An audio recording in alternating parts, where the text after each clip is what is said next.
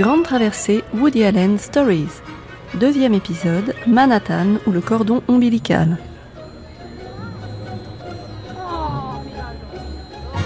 Une émission de Judith Pérignon réalisée par Gaël Gillon. Prise de son et mixage Benjamin Thuot.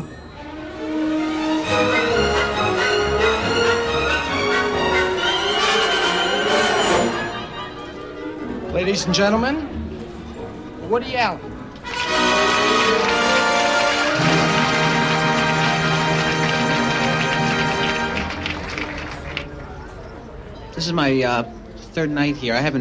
C'est ma troisième soirée ici. about eight uh, months now. Was the last. La dernière fois que je suis venu, c'était il y a environ huit mois. Since I was here, Depuis, pas mal de choses assez conséquentes se sont passées dans ma vie privée.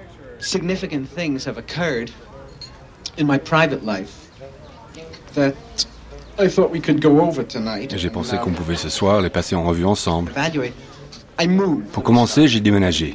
Uh, J'habitais auparavant à Manhattan, Uptown East, uptown east in a brownstone building, dans un bâtiment en briques. but I was constantly getting mugged. Mais comme je me faisais sans cesse agresser et sadiquement taper dessus, j'ai décidé de déménager dans un quartier d'immeubles avec portier, près de Park Avenue. So I moved into a doorman apartment house on Park Un endroit vraiment sûr, très cossu, mais très cher. Tout s'est bien passé pendant 15 jours, et puis mon portier m'a attaqué.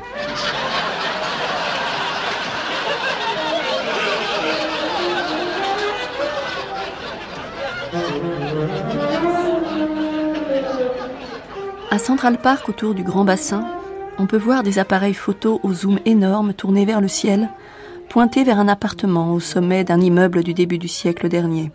Un penthouse avec baie vitrée, terrasse, au 110 de la 5e avenue.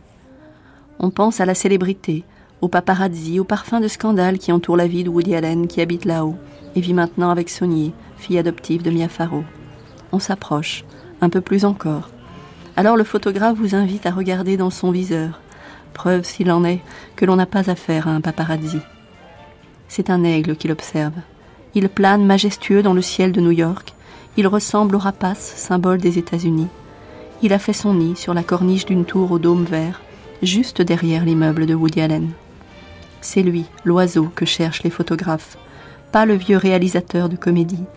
Woody Allen a pourtant fait son nid là, lui aussi. Mais c'était il y a longtemps. Il s'est depuis fondu dans le paysage.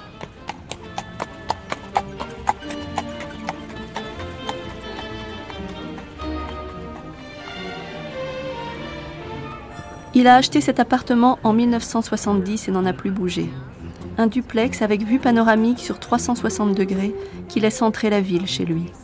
Entrer les ciels changeants de New York, les pointes de ses immeubles en bouquet, tantôt dans la brume, tantôt flèche. Un appartement qui ressemble aux beaux intérieurs à téléphone blanc où vivait Humphrey Bogart dans les films qu'il aspirait. Qui ressemble à tout ce dont il rêvait lors de ses virées d'enfants de Brooklyn débarquant à Manhattan. Il ne regardait pas vers les quartiers du Sud, le Lower East Side, où s'agglutinaient les migrants fraîchement débarqués. Il ne les voyait pas, il ne voulait pas les voir, il ressemblait trop à sa famille. Manhattan symbolisait l'ailleurs, la lumière, les lumières de la ville, et dessinait sa ligne de fuite. Il regardait vers le haut à s'en tordre le cou.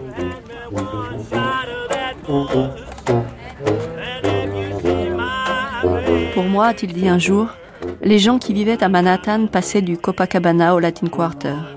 Ils descendaient écouter du jazz, puis remontaient à Harlem, et après ils s'installaient chez l'Indies jusqu'à 4 heures du matin. Ensuite, ils rentraient chez eux, prenaient des ascenseurs et rejoignaient leurs appartements. Pas des appartements comme le nôtre à Brooklyn, où on vivait à 6 millions dans quelques dizaines de mètres carrés, non. Des appartements immenses, souvent en duplex. Tout un monde extraordinaire qui me fascinait tellement que je ne m'en suis jamais totalement remis. C'est la musique, le bruit et le rythme de ces années-là qui ont dessiné le périmètre de ses rêves et donc de ses quartiers. Il n'a jamais varié. C'est si profondément inscrit en lui qu'il pouvait même le dire en français, à Pierre Bouteiller, il y a quelques années déjà. Pour moi, les, chansons pendant les années 30 et 40 et, les plus jolies, les, les, les, chans, les chansons qui sont plus jolies dans, dans la musique américaine. La, la, période Gershwin, par exemple, Cole Gershwin, Porter, Cole Porter, Irving Berlin, Rogers and Hart. and- Rogers and Hart, Jerome Kern. Est-ce que c'est chez vous une forme de nostalgie?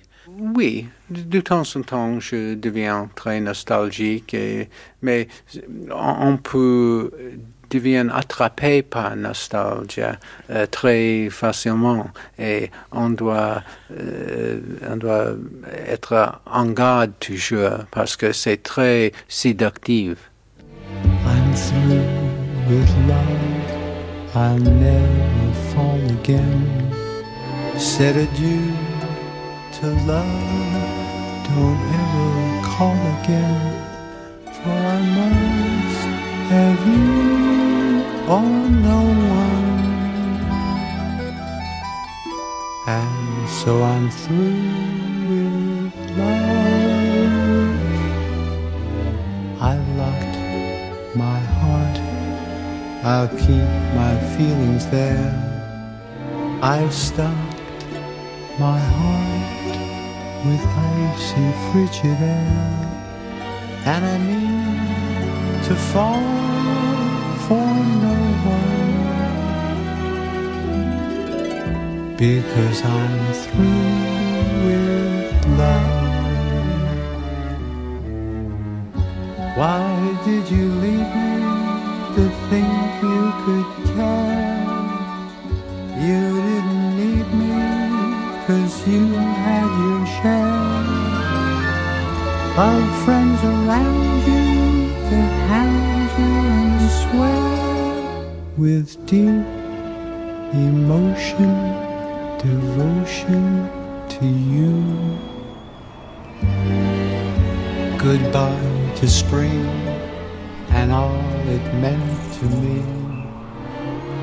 It could never bring the thing that used to be. For I must have you or no.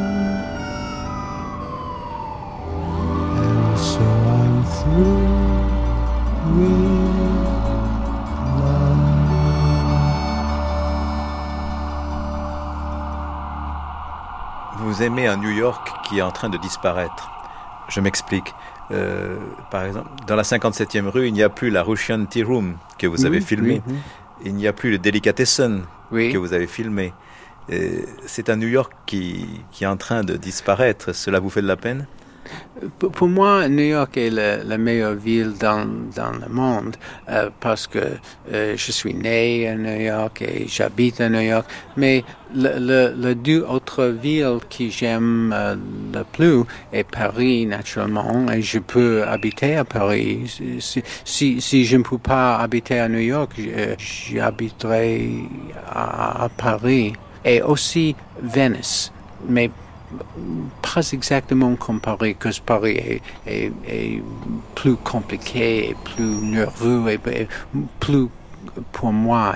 J'aime j'aime le, le, son des les, ambulances, les, policiers. Mais vous avez ça à New York Oui, oui. J'aime les, les sons de la ville, et le, le bruit c'est important pour moi. Ce qui avait inspiré Gershwin dans Un Américain à Paris. Oui, c'est parfait pour moi. Vous préférez Paris à Los Angeles? Ah, c'est pas de comparaison. Vous, n'aimez pas la côte ouest hein? Je ne peux pas habiter à, Californie. Californie, pour moi, est la campagne. C'est trop rustique, très primitif. Mais pas pour moi. Vous pensez que vous n'auriez pas d'inspiration en Californie? Vous avez besoin du bruit de la ville? Euh, c'est en Californie et, toutes les choses sont trop tranquilles et, et ennuyeuses. Pour, moi, ce n'est pas possible. Euh, mais ici, à Paris, toutes les choses sont excitantes et très intéressantes. vous n'aimez pas la campagne?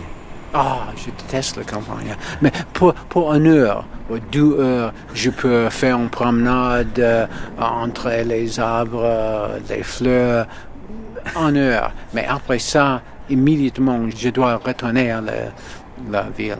Malgré le bruit, malgré la pollution, malgré le stress? Oui, pour moi, c'est euh, l'aide de ma mère.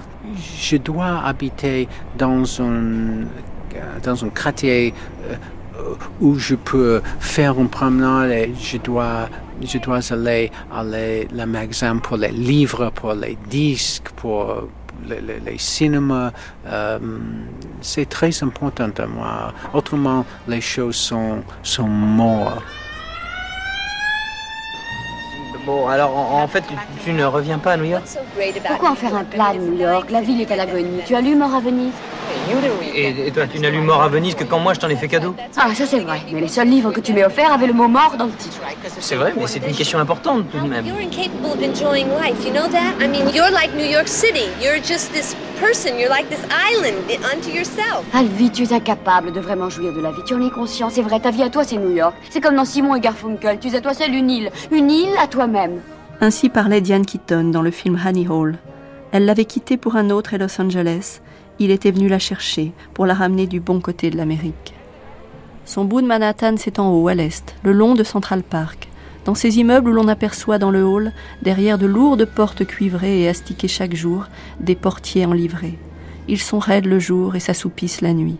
Upper East Side, comme on dit là-bas, son cordon ombilical, son île, son nid.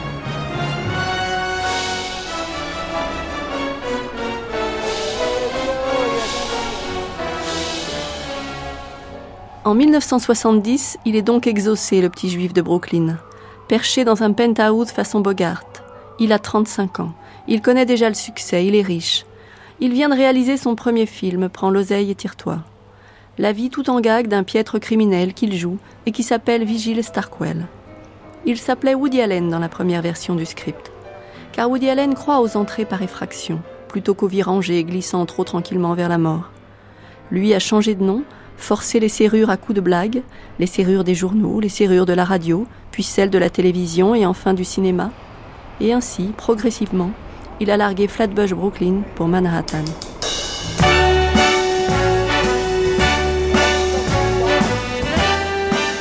Sa première adresse à Manhattan n'était pas tout là-haut avec le téléphone blanc. D'abord chez les parents d'Arlène, qu'il vient d'épouser, ils rentrent tous deux de la côte ouest, de Los Angeles, où Woody Allen avait rejoint l'équipe des gagmen du Comedy House de la NBC. Puis très rapidement, ils emménagent au 110 à l'est de la 61e rue, déjà Upper East Side, avec le sentiment d'être ici chez lui, nulle part ailleurs. Manhattan, c'est son île, sa couveuse. Il déteste Hollywood maintenant qu'il l'a connu. Il le raye de ses rêves, lui qui proclamait qu'il serait un jour scénariste là-bas, marionnettiste de tous ces visages célèbres qui avaient habité les creux de son enfance. Il déteste aussi sortir de la ville. C'est une douleur, une angoisse. L'été pourtant, sur les conseils de David Simon, il s'en va à Tamimont, station estivale de Pennsylvanie fréquentée par la jeunesse juive, libérale et middle class. Les revues du samedi et dimanche soir sont célèbres. Bien des carrières de Broadway y ont rôdé leur début. Allen y passe trois étés à écrire des blagues pour les comiques en résidence. Penché sur sa machine à écrire, il pond des sketchs à toute vitesse. Là-bas, il comprend deux choses. Un, qu'il s'est marié trop vite. Il fuit la présence d'Arlène qui l'accompagne, il lui préfère la compagnie des autres. Deux, qu'il est définitivement fait pour le bitume et le bruit. Les longues excursions en forêt ou sur le lac, ce n'est pas du tout pour lui. Il développe des phobies, voire des allergies. Et tout cela ne changera jamais. Sa sœur, sa plus vieille comparse, en témoigne. C'est un vrai citadin. Uh, Il aime se trouver dans les grandes um, villes. Ce qui limite d'ailleurs les endroits où l'on tourne. Oh, Parfois, je lui suggère autre chose et il me répond Quoi? Tu nous imagines rester dix semaines à tel endroit? Je lui dis que je ne propose pas qu'on déménage, que c'est juste pour le film. Eh bien non, il ne peut pas. Il n'y arrive pas, c'est trop lui demander. Je ne vois vraiment pas quel film il pourrait bien tourner à la campagne. Il n'en a aucune expérience. Il n'aime pas ça, il n'y va jamais. Um, Et il lui serait très difficile d'écrire une histoire qui se passe à la campagne. New York, New York, comme dit la chanson. C'est là que l'ascension continue. Le voilà qui vaut 1000 dollars la semaine à la télévision et qui rejoint l'équipe de Sid Caesar, le comique le plus en vogue. Seul change le titre des émissions. Caesar House, Sid Caesar Invites You, The Sid Caesar Show. En coulisses, il y a de gros calibres et de futures signatures dans la fabrique à blagues. Mel Brooks notamment, qui accueille Allen en le qualifiant de petit rat roux. Est-ce que tout va recommencer, se répéter comme à l'école? Il ne faut pas imaginer la belle équipe soudée, une bande de rigolos qui testent leurs blagues les uns sur les autres. La loi de l'audience et de la pub plane comme un coup près. César peut être remercié si le show n'atteint pas son but. Il fait régner la terreur. Si son audience baisse, il lui faudra des coupables. La pression est forte. La porte menace chaque jour les auteurs. Ce n'est que rivalité et gros égaux, cigares et blagues au bord des lèvres.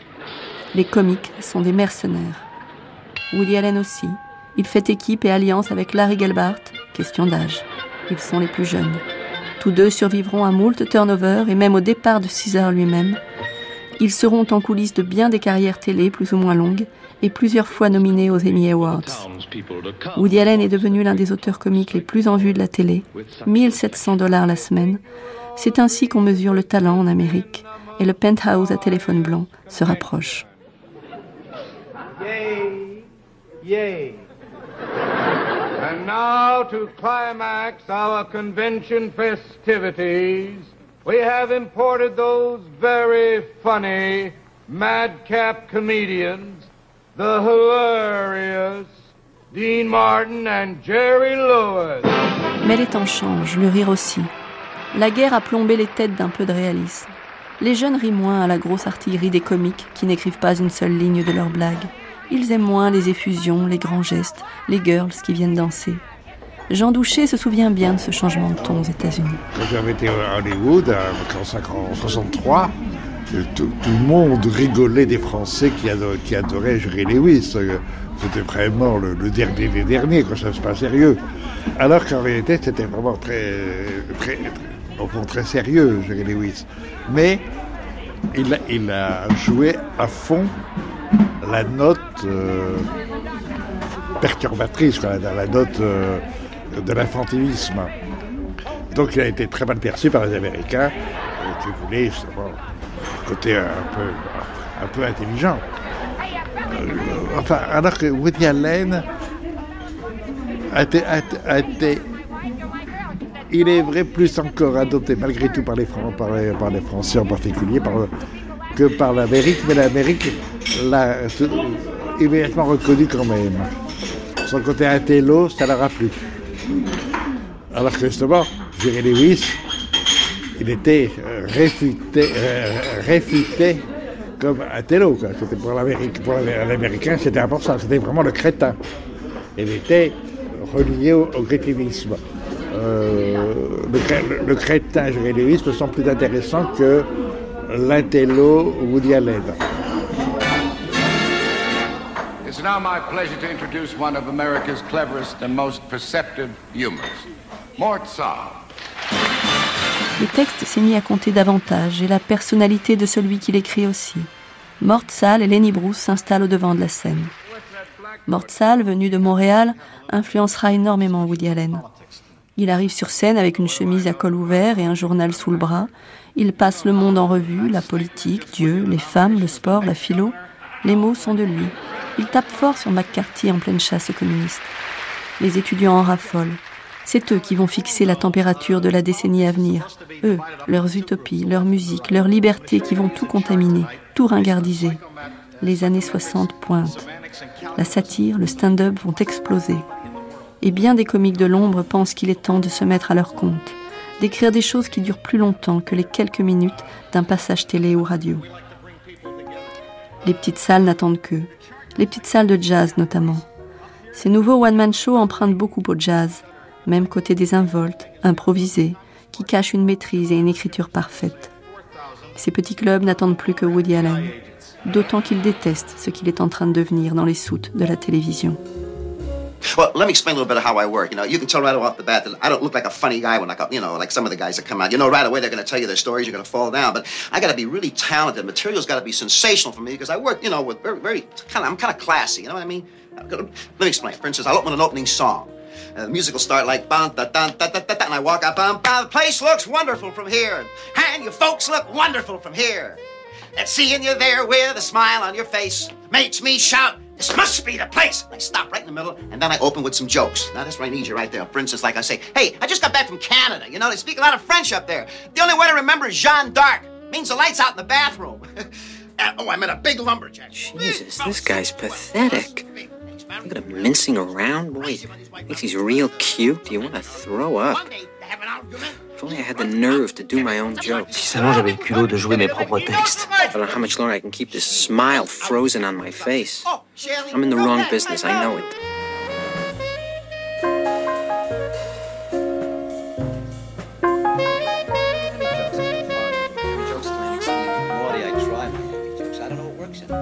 Il est comme son futur personnage, Alvy Singer, dans Annie Hall. Il sait toutes les impostures. Puis il avait un, des managers qui lui disaient ben, Vous écrivez, mais maintenant, il faut que vous deveniez célèbre en votre personne.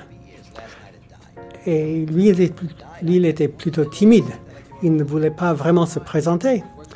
Mais ses managers lui ont dit Essayez donner un an, deux ans, et on, verra. Si ça ne marche pas, si ça vous déplaît on arrête. Ces protecteurs dont parle Richard Brody, journaliste du New Yorker, s'appellent Jack Rollins et Charles Joff, une paire d'agents. Ils ont comiques et chanteurs à leur catalogue, ils remplissent les petits clubs qui poussent comme des champignons dans le Manhattan des 60s. Ils sont tous deux originaires de Brooklyn, comme Allen. Ils portent des cravates larges et bariolées, des pattes le long des tempes, ils sont devenus ses managers, ses soutiens, ses anges gardiens. Ils croient en lui mordicus. Ils ont du flair et des largesses. Ils inspireront largement Broadway Danny Rose, histoire de l'impresario Danny Rose qui défend bec et ongle, un danseur unijambiste, un ventriloque bègue, bref, toute une bande de bras cassés qui veulent percer dans le show business. Comme dans le début du film, ils organisent de grandes tablées de comiques aux Lindies. Bah, t'étais en train de répéter en coulisses pour le Sullivan Show. T'étais fabuleux. Merci. J'étais allé avec Danny Rose. Tu te souviens de Danny Rose? Oui, bien sûr. un numéro tout en étant l'agent d'un danseur de claquettes unijambiste. Tout à fait son genre de galère. Ah ouais, tout à fait son genre de galère. danseur de claquettes unijambiste. Ouais, c'était le meilleur. Je, peux dire, je peux dire un mot. Tu, permets que j'émette. Non, mais juste une opinion en l'occurrence. Il, il, te faut un mec pour le Memorial Day ce week-end. Bon, alors prends mon xylophoniste aveugle, d'accord? Ce mec, y a pas mieux pour ta salle, crois-moi. Non, laisse tomber. Non, Phil, Phil, tu peux. Non, non, écoute-moi une seconde, s'il te plaît. Écoute-moi, ce type-là, il est, il est vraiment sublime. C'est un être fantastique à tout point de vue. J'ai des vieux juifs dans mon hôtel comme public. Ils sont aveugles. Ils vont pas payer pour voir un aveugle. Oui, d'accord, d'accord. Alors oublions celui-là. Non, tu veux pas, tu, veux pas Herbie Jason et ses pigeons Herbie Jason et ses pigeons. Ils sont tout petits avec leur bec qui pianotent plein de trucs. C'est une merveille de voir ça. Bon, alors prends mon danseur de claquette unijambiste. Engage mon unijambiste pour le week-end. Non. Bon, alors mon jongleur manchot. Mon jongleur manchot. Pas pour mon hôtel. Ouais, d'accord. Bon, alors t'as qu'à prendre Lucanova, mon, mon italien. Lucanova, mon chanteur italien, il est formidable. Lucanova, c'est un con obèse, parano et ringard. Et en plus, il picole.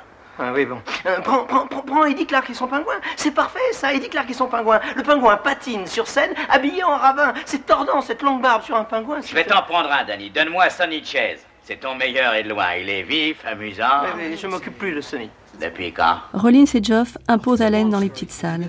Ils disent au patron Garde-le, si tu n'as pas de quoi le payer, on le payera. Ils croient dur comme fer en lui qui n'est encore personne hormis dans les coulisses de la télé. Rollins dit au patron du Blue Angel Je te présente Woody Allen. Le petit écrit les textes comiques les plus brillants de tout New York. Et qu'est-ce qu'il en fait? Il les donne à d'autres.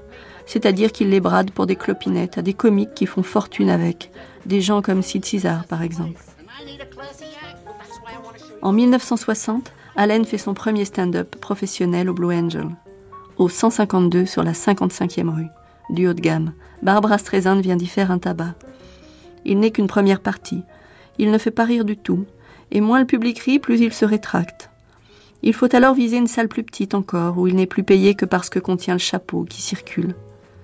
Il apparaît sur scène, mais il n'est pas encore le Woody Allen maladroit chiffonné de ses premiers films. Il est plutôt l'ambitieux en pleine ascension qu'il est réellement, et qui n'a pas le sens du contact avec le public. Le jour, il écrit encore pour un show TV en vogue, le soir, il joue. Il fait les 100 pas en coulisses avant de monter sur scène. Il a le trac. Ça passe pour de la timidité, ça n'en est pas vraiment. Il s'est endurci à la télé. Il ne doute pas de son talent. Mais il n'aime pas le contact des autres, leur regard. Il n'aimera jamais ça. Il quitte la scène sous des applaudissements polis, et Rollins et Geoff continuent de lui dire qu'il est le meilleur. Donc il a commencé à faire du stand-up, comme on voit dans Annie Hall, et ça a marché. Ça a marché assez immédiatement. Il est devenu plutôt célèbre euh, vite. mais pas célèbre à l'échelle nationale. Mais dans les clubs de New York, il était un, un cult comedian. Culte finalement. Petit homme nerveux sur scène, distrait, dépassé par les événements. Il sait à quel moment il va enlever ses lunettes et se frotter les yeux, mais tout paraît hésitation. Son style s'affermit. Il est derrière chacun de ses textes. Il y a derrière chaque blague une histoire, la sienne. Il est une présence, un personnage qui n'emballe pas tout le monde, mais qui s'installe. Les petites salles des quartiers branchés se gondolent de rire en l'écoutant. Il est en train de fusionner avec la jeunesse de Manhattan. Quand je me suis viré de la fac, j'ai trouvé un job sur Madison Avenue, dans une grande agence de publicité. J'étais payé 95 dollars par semaine et mon boulot consistait à avoir l'air juif. Ils voulaient montrer au public qu'ils faisaient volontiers travailler des membres de minorités ethniques. Et c'est moi qu'ils ont embauché pour ça. J'étais le juif patent de l'agence. J'ai donc tout fait pour avoir l'air le plus juif possible. Je lisais mes notes de service de droite à gauche. Ils ont d'ailleurs fini par me virer pour excès d'absentisme. Parce que je respectais scrupuleusement toutes les fêtes juives. Il est le type même du juif libéral new-yorkais, l'enfant de la diaspora, né ici, bercé par la fuite et les traditions des aïeux, mais jeune pousse américaine qui répudie les vieilles rengaines familiales, qui fut d'abord fan de baseball et de Bob Hope. Il entend les reproches, les soupirs des vieux parents, des rabbins, qui ne comprennent pas cette nouvelle façon de vivre des jeunes, leur lecture, leur musique et surtout le sexe avant le mariage. Il y en a plein ces sketchs, il y en aura plein ces films. Il y aura toujours un personnage amer, un gardien ou une gardienne du temple qui bien sûr nous fera rire. Comme cette demi-sœur de fiction qui lui reproche de s'être éloignée, dans Harry dans tous ses états. Oh, ah, je t'en prie, Doris, commence Ben pas quoi, avec... pourquoi? Bah, Est-ce que je me trompe? C'est noir sur blanc dans ton bouquin. La juive, trop juive, professionnellement juive. Bien sûr, tu attribues ça à ton ex-femme, Joan, mais avec force de détails sur ma vie à moi, parce que tu voulais en faire un personnage bien ignoble. Oh, je- mais, mais, mais enfin, de quoi tu parles? Tu ne sais vraiment pas de quoi je parle?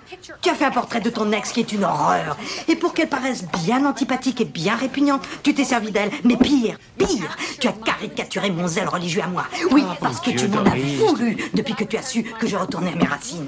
Mais quelle racine? Tu, tu étais une gamine adorable. Tu sais, tu, tu, tu- m'as aidé à vivre mon enfance. Et, et- et puis un jour, tu t'en vas à Fort Lauderdale et tu rencontres ce, ce- ce fanatique, ce zélote, et, il, il te bourre de superstition.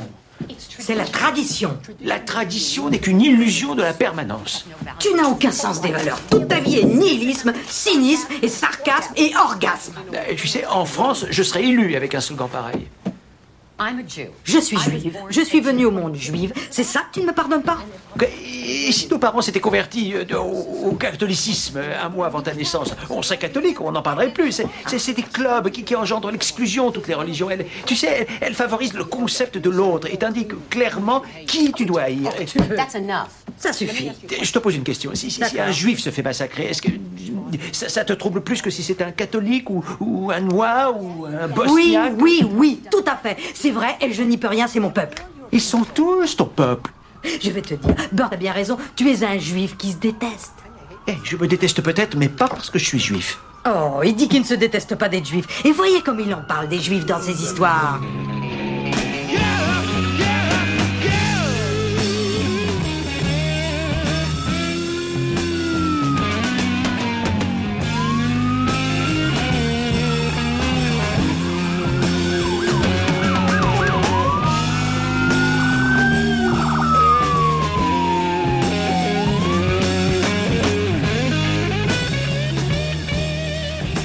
Il est New York, première ville juive au monde.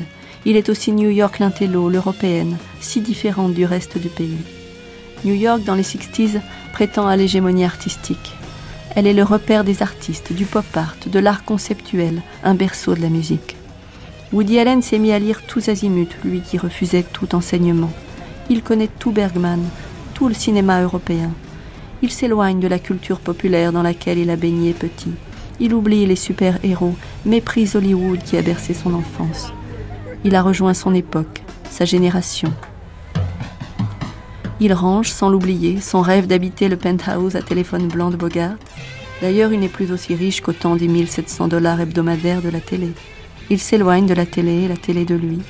Il vit au présent, traîne dans le village autour de Bleecker Street, à deux pas de l'université, plus au sud de Manhattan, là où les idées bouillonnent, les musiciens folk explosent en jeans et chemises à carreaux, là où les cérébraux angoissés dans son genre ont enfin du succès auprès des filles. Son mariage bat de l'aile, mais pourquoi donc s'est-il marié? La liberté sexuelle est partout, en lui aussi, tentante mais pas si simple. Um, I wanted to discuss my marriage. J'aimerais vous parler de mon mariage. My marriage, Mon mariage, or as it was known, cette catastrophe nucléaire. J'ai en effet eu un mariage assez difficile. I had a rough marriage. Uh, well, my wife was an immature woman, and uh, Mon épouse était une femme immature. so she. See if this is not immature to you. Jugez-en par vous-même. Quand j'étais à la maison, en train de prendre un bain, elle rentrait sans prévenir à n'importe quel moment dans la salle de bain et elle me coulait mes bateaux.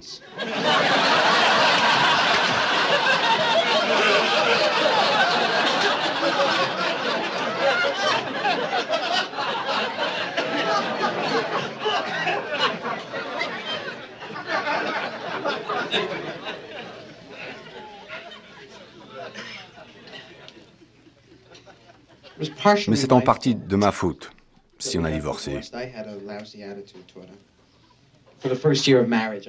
Au cours de notre première année de mariage, j'avais tendance à la mettre tout le temps sous un piédestal. À force de disputes, on a décidé d'un commun accord ou de divorcer ou de prendre des vacances aux Bermudes.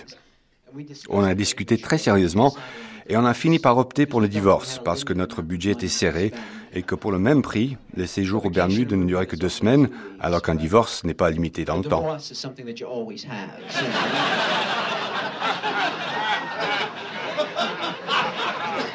Je me suis imaginé à nouveau célibataire, vivant seul dans un appartement de Greenwich Village, près d'un feu de cheminée, avec au sol un tapis en peau de mouton, et au mur un portrait de Picasso signé Van Gogh, et puis aussi des superbes hôtesses de l'air courant nues dans tous les sens en se déchaînant sauvagement. Ça m'a emballé. Je me suis levé et je suis allé trouver ma femme qui écoutait une ânerie à la radio dans la pièce à côté. Et là, je lui ai déclaré sans préambule, Quasimodo, je demande le divorce. Elle m'a répondu très bien, divorçons. Mais il s'est avéré qu'à New York, une loi étrange dit que pour divorcer, il faut nécessairement qu'il y ait adultère. C'est assez bizarre quand on y pense, vu que l'un des dix commandements est tu ne commettras pas l'adultère, alors que la loi dans l'État de New York l'exige.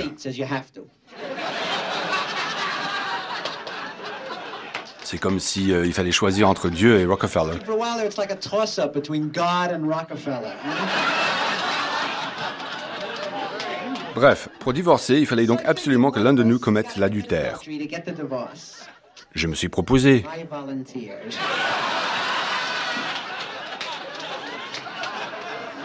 Because I thought it would be a fairly simple matter for me, and that I am basically a stud, you know, and it would be a. C'était plus simple pour moi compte tenu du fait qu'au fond, je suis un étalon né.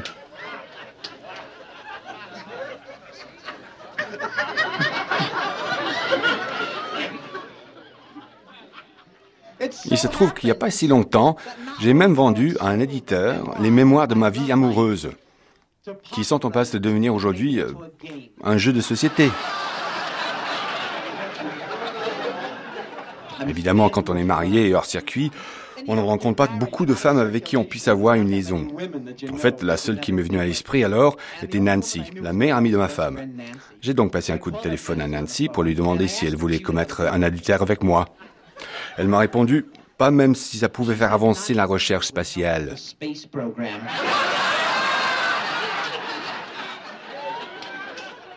Je l'ai compris comme un refus. Mais je n'ai pas laissé tomber pour autant parce que je suis assez obstiné. Je travaillais à l'époque à New York dans une très importante compagnie d'assurance. J'y dirigeais un pool de baseball et il y a une grande fête au bureau, du genre orgie romaine, où tout le monde se pelotait au milieu des imprimantes. J'avais un peu bu, et quand j'ai vu cette petite secrétaire, j'ai aussitôt décidé d'en faire quelques photocopies pour accroître mes chances. Je l'ai ensuite entraînée à l'écart, et je lui ai dit que je voulais commettre un adultère avec elle.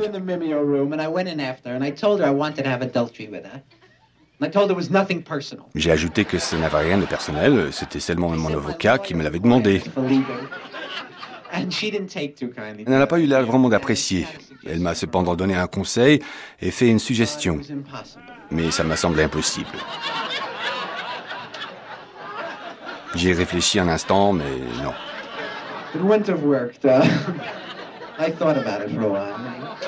Vraiment. Vraiment, même pour un étudiant à Centrale.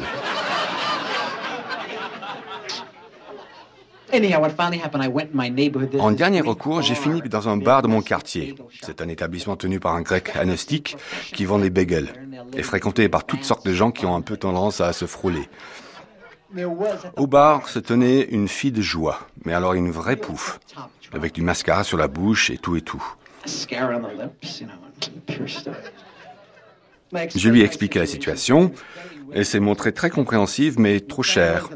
J'ai tenté de lui expliquer que j'étais à l'université de New York et que j'avais lu dans la gazette de la fac qu'on pouvait prétendre à des remises pour étudiants, mais rien n'y a fait.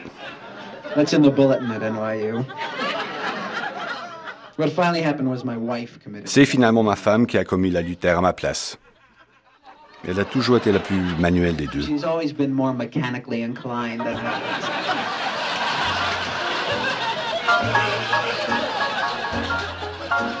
Lui s'allonge sur un divan après l'échec de son premier mariage. Il est aussi du New York de l'analyse. Ils ne savent pas que nous leur apportons la peste au Reddy Freud, selon la légende, sur le bateau qu'il amena pour la première fois discourir en Amérique. Woody Allen commence une psychanalyse freudienne en 1959. À l'heure qu'il est, d'après sa sœur, elle n'est pas terminée. There have been periods that hasn't been, but il y a bien eu quelques périodes où il ne voyait pas d'analyste, mais en règle générale, si, presque toujours. C'est quelque chose qui a toujours été présent dans sa vie. On peut dire qu'il est un grand croyant de la psychanalyse. Quand j'étais plus jeune, j'ai fait une analyse. C'était une analyse de groupe parce que je n'avais pas les moyens de m'en payer une individuelle. On a créé une équipe de baseball, on s'appelait les Parano. Le dimanche matin, on jouait soit contre les névrosés, soit contre les énurétiques.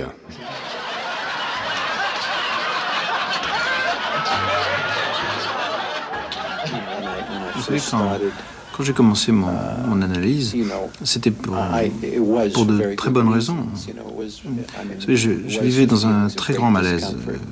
Mais non, maintenant je, je plaisante toujours sur ce sujet.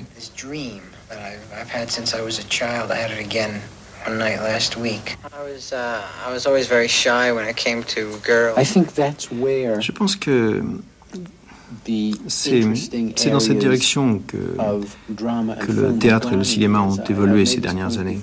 Euh, je l'ai déjà dit, euh, jadis les comiques utilisaient pour faire rire euh, des thèmes extérieurs.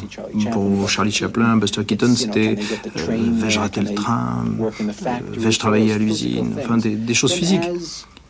Depuis que que l'influence de Freud s'est affirmée, les conflits intéressants entre les personnages sont devenus internes. Et c'est plus drôle de, les montrer, c'est plus difficile à traduire à l'écran, car c'est plus cinématographique, plus visuel de montrer un homme grimpant sur le toit d'un train que, de montrer un homme assis sur une chaise euh, en train de penser.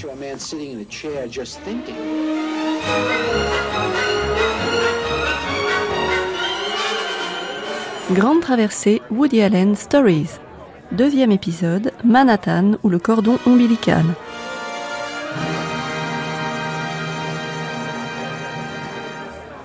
Le succès venant, il se lance dans une tournée des clubs d'autres grandes villes américaines. On le présente comme le nouveau comique sorti du ventre de la grosse pomme, surnom de New York.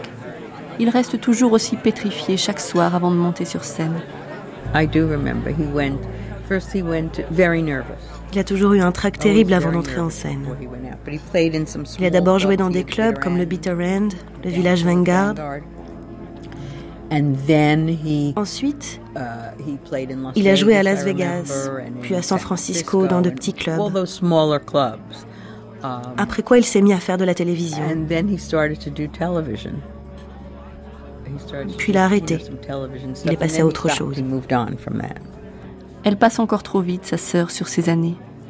Car c'est de là, de ces années de télévision puis de stand-up, que naîtront bien des scénarios, des personnages futurs, mais aussi que se structure l'entourage de Woody Allen.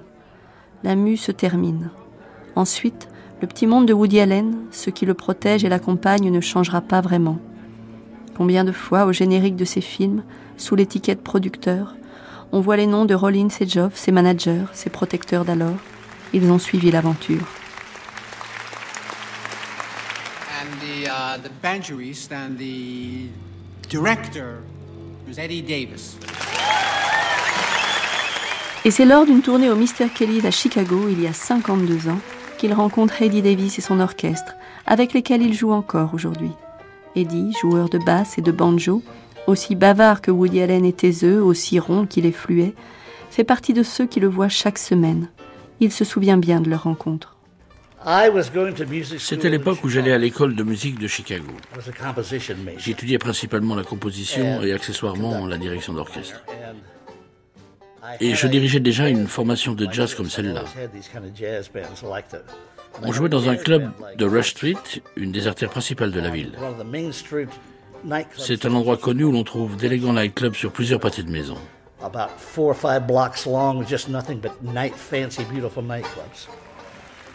Celui où on jouait s'appelait Bourbon Street. J'ai dirigé une formation de sept musiciens et à quelques dizaines de mètres de là se trouvait l'un des plus célèbres clubs au monde, le Mr. Kelly's. Barbara Streisand, Woody, toutes les grandes vedettes y produisaient. Il est donc passé au Mr. Kelly's pendant une semaine ou deux, pendant que nous jouions régulièrement au Bourbon Street, cinq soirs par semaine.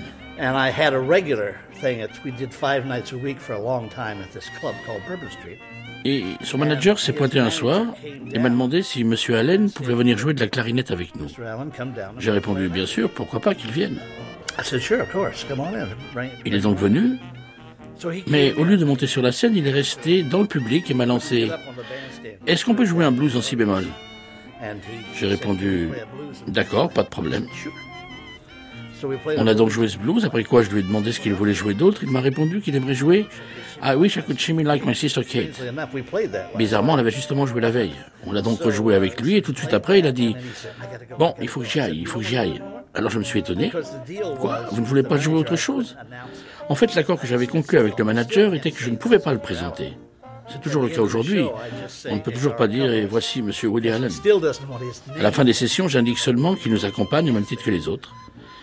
Parce qu'il ne veut toujours pas que son nom soit mis en avant, même si tout le monde sait qu'il est là, ni que son nom soit sur les affiches. Il ne veut pas non plus de publicité dans les journaux, uniquement les annonces gratuites. Bref, il ne veut pas que son nom soit utilisé à des fins commerciales. Où qu'on se trouve, en fait. Voilà pourquoi on s'appelle le Eddie Davis Jazz Band avec Woody Allen. Parce qu'il préfère faire partie de mon groupe, comme c'était le cas à Chicago. Avec lui simplement à la clarinette.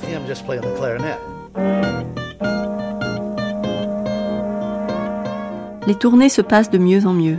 Rollins et Joff décident qu'il faut passer à la vitesse supérieure.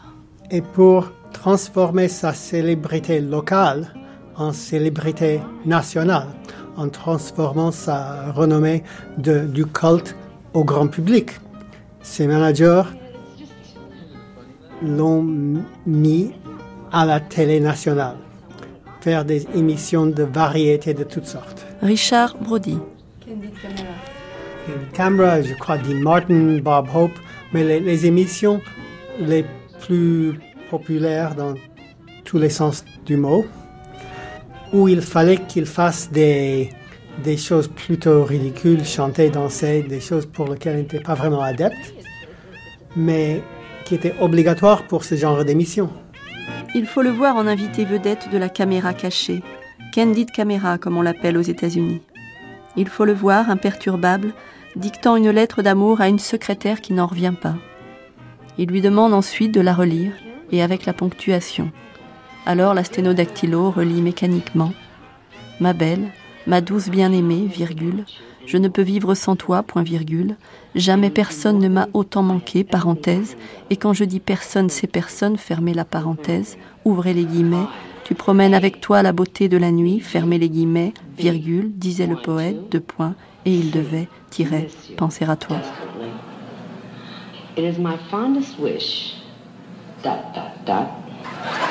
That you A love me, B need me, C miss me. Kindly check any two with my Until we meet again, my love, know this, Conan. I love you. Exclamation point. I must have you. Two exclamation points. You are everything to me. Three exclamation points. The world revolves around you. Question. I adore you and remain. I remain what, your humble servant or? Oh, that's terrible. Your humble servant. Is this a trick? You collect anything? I do. This is. Oh, come on. Is this? Oh, no. Oh, I finally caught. En 1962, il apparaît dans le Head Sullivan Show, puis dans le Tonight Show. Ses parents réalisent qu'il est en train de devenir quelqu'un. Ils font circuler l'information dans le quartier de Flatbush que le fils passe à la télé. Les voisins viennent voir l'émission chez eux. Étrange ambiance. Le fils a finalement réussi son tour de magie. Il est passé de l'autre côté de l'écran. Mais la mère ne rit pas. À vrai dire, elle n'aime pas ces sketchs. Mes parents sont de l'ancien monde. Ils habitent Brooklyn, qui, comme chacun sait, est le centre de l'ancien monde. Ce sont des gens stables, avec les pieds sur terre, et qui n'approuvent pas le divorce. Leurs valeurs fondamentales sont dans la vie, sont Dieu et la moquette.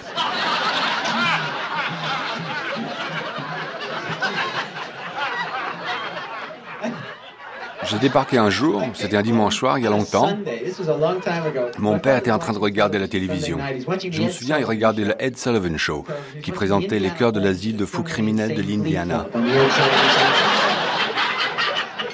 Et ma mère était assise dans un coin en train de tricoter un poulet. Je leur ai annoncé que j'allais divorcer. Ma mère a aussitôt posé son tricot et s'est levée. Elle est allée calmement jusqu'à la chaudière, a ouvert la porte et est rentrée dedans.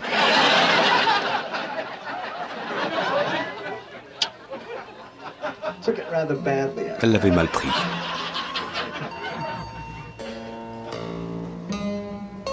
Le choc des générations, l'ancien, le nouveau monde.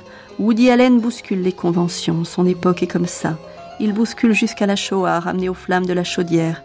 Elle hante ses blagues, la Shoah, comme elle hantera ses films au croisement du cri et du rire.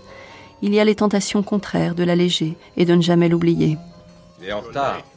Lucie et moi, on n'a pas arrêté de parler, je n'ai pas vu le temps passer. Tu as loupé un affreux télé-reportage sur Auschwitz. Plus de très mauvais clips, suivis d'un débat d'un tel lot torturé, se déclarant impuissant à percevoir le pourquoi du massacre systématique de millions de gens. Mais si on n'a jamais répondu à la question comment cela a-t-il pu arriver, c'est que c'est la mauvaise question. Vu que c'est humain, la question est pourquoi cela n'arrive-t-il pas plus souvent? Et bien sûr, ça arrive, sous forme plus subtile. Ça m'a mal à la tête. Ça fait des siècles que je m'étais pas fait une soirée télé. La même année, 1962, premier article dans Newsweek. L'année d'après, le New York Times chronique son stand-up. Tout est dit dès ce premier article. C'est une frivolité mélancolique. C'est un enfant perdu, déguisé en schnout, toujours contrarié par le monde et la société. Le journal salue également l'émergence du comique le plus novateur depuis de nombreux mois. Une victime à la Chaplin, avec un sens de l'insolite et un jeu de scène qui rappelle Mort Salle, bien qu'il évite soigneusement les sujets contemporains. Il les évite, oui, ne parle que de lui pour arriver à nous. Il aura fallu deux ans depuis sa première montée sur scène. Comment tout cela a pris? C'est toujours mystérieux, ces choses-là. Le talent, la détermination, bien sûr, un univers forgé depuis l'enfance, mais aussi le bon moment, la rencontre entre un homme et sa ville, un homme et son temps. À cette époque-là, les choses changent à toute vitesse. Dix ans en valent cinquante du siècle précédent. Il est connu, reconnu. Il commence à mettre des chapeaux pour passer incognito. Hey! What? This is Alvy Singer. Fellas, you know, Jesus. This guy's on television. Alvy Singer, right? Am I right? Give me a break, Jesus. This guy's on television. I need a large polo mallet. Who's on television? This guy on a Johnny Carson show. Fellas, what is this? A meeting of the Teamsters? What program? can I have your autograph? You don't want my no, autograph. I do. For my girlfriend? Make it out to Ralph. Your girlfriend's name is Ralph? It's for my brother. I'll be singing. really are be singing a This TV is star. I'll be singing. I'll be singing over here. Et alors, très vite, il repense au plus fou, au plus grand de ses rêves d'enfance, le cinéma, le penthouse de Bogart. Maybe not today, maybe not tomorrow, but soon and for the rest of your life. But what about us? Il n'écoute évidemment pas les Beatles qui déferlent en Amérique en cette année 64, décidément pas son truc. Mais c'est d'Angleterre qu'arrive également la première offre de cinéma. La comédie britannique se porte bien. Elle a senti les bouleversements de l'ère du temps plus vite que les studios hollywoodiens. Elle est bouffonne, excentrique. Elle parle de sexe. Elle a connu un vrai succès avec Peter Sellers dans La Panthère Rose. Le producteur Charles Feldman compte bien récidiver.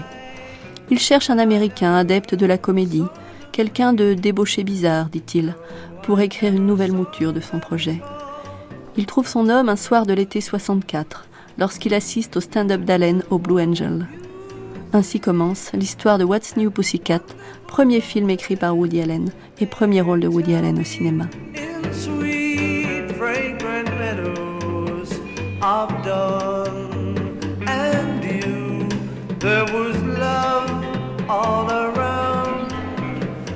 Écris-nous simplement quelque chose pour que nous puissions tous aller courir les filles à Paris, lui dit Feldman. Allen s'y colle. Soudain, la machine à rêve s'enclenche, s'emballe, crache tout ce qu'elle emmagasine depuis des années. La première mouture du scénario offre le rôle phare à Groucho Marx, l'idole. Elle fait moult clins d'œil aux films aimés et à Bogart des années 30. Quant à la trame, c'est celle de tous ceux qui suivront. Un psy et son patient qui a un problème avec les femmes. Évidemment, ça ne va pas. Feldman, le producteur, n'a qu'une recette, les stars. Et ce projet est pour Peter Sellers et Warren Beatty. Mais bientôt, Warren Beatty décline, s'en va sur un autre projet. Il trouvait de toute façon que Woody Allen faisait monter son personnage au détriment du sien, qu'il était incapable de donner une dimension comique à son rôle de tombeur. C'était sûrement vrai. La revanche prévisible du petit roux contre le beau gosse. Peter O'Toole prend la suite de Warren Beatty. Le tournage a lieu à Paris. Woody Allen se réjouit d'aller écouter du jazz le soir.